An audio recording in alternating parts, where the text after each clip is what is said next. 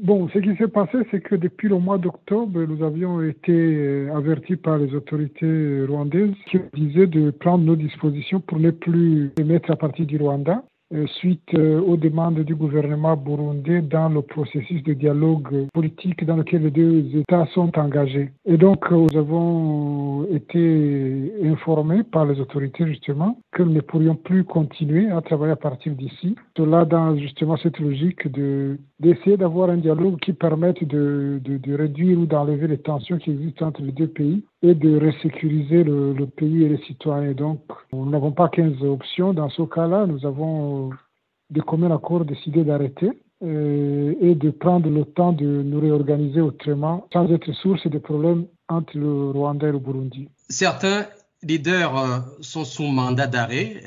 Est-ce que ceux qui se trouvent par exemple au Rwanda euh, actuellement pourraient se retrouver euh, demain au Burundi cette menace-là n'existait pas. Cette menace-là n'existait pas. On vous a rassuré Oui, oui, nous avons été rassurés que là, là, là n'est pas la question. Là n'est pas la question. Les autorités rwandaises euh, nous ont rassurés que là n'est pas la question, mais par contre que continuer à, à, disons, à émettre, même si nous n'émettons pas sur la voie d'émetteurs, etc., que nous travaillons sur Internet, mais que de toutes les façons, il était évident, nous ne sommes d'ailleurs jamais cachés, que nous travaillons à partir d'ici. Donc, il fallait mettre fin à cela ce qui est mis en application depuis justement cette mi-journée.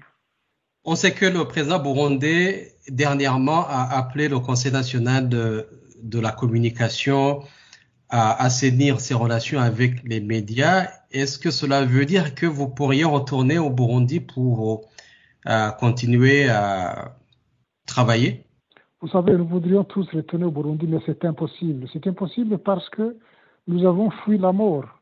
Il y a des gens qui essaient de nous tuer. Nous avons été attaqués à la grenade, à la mitrailleuse. Nos stations ont été mises à feu. Elles sont toujours occupées par des policiers, encore aujourd'hui. Donc, euh, la volonté de nous détruire est toujours évidente. Et les gens qui ont. Euh, il, y a, des milliers de Burundais qui ont été tués. Il y a des dizaines de milliers, ou des, centaines même de milliers qui, sont, qui ont pris le chemin de l'exil. Il y a des centaines de disparitions forcées. Il y a des milliers de prisonniers d'opinion ce n'est pas un pays dans lequel nous pouvons retourner, d'autant plus que euh, les personnes que nous avons fui à l'époque sont devenues encore plus puissantes aujourd'hui dans le gouvernement d'aujourd'hui. Quelle que soit la, volonté affichée par le président Chiliens, les faits disent le contraire. Les pires extrémistes sont devenus encore plus puissants aujourd'hui. Euh, donc, ce n'est pas possible, ce n'est pas envisageable de retourner au Burundi.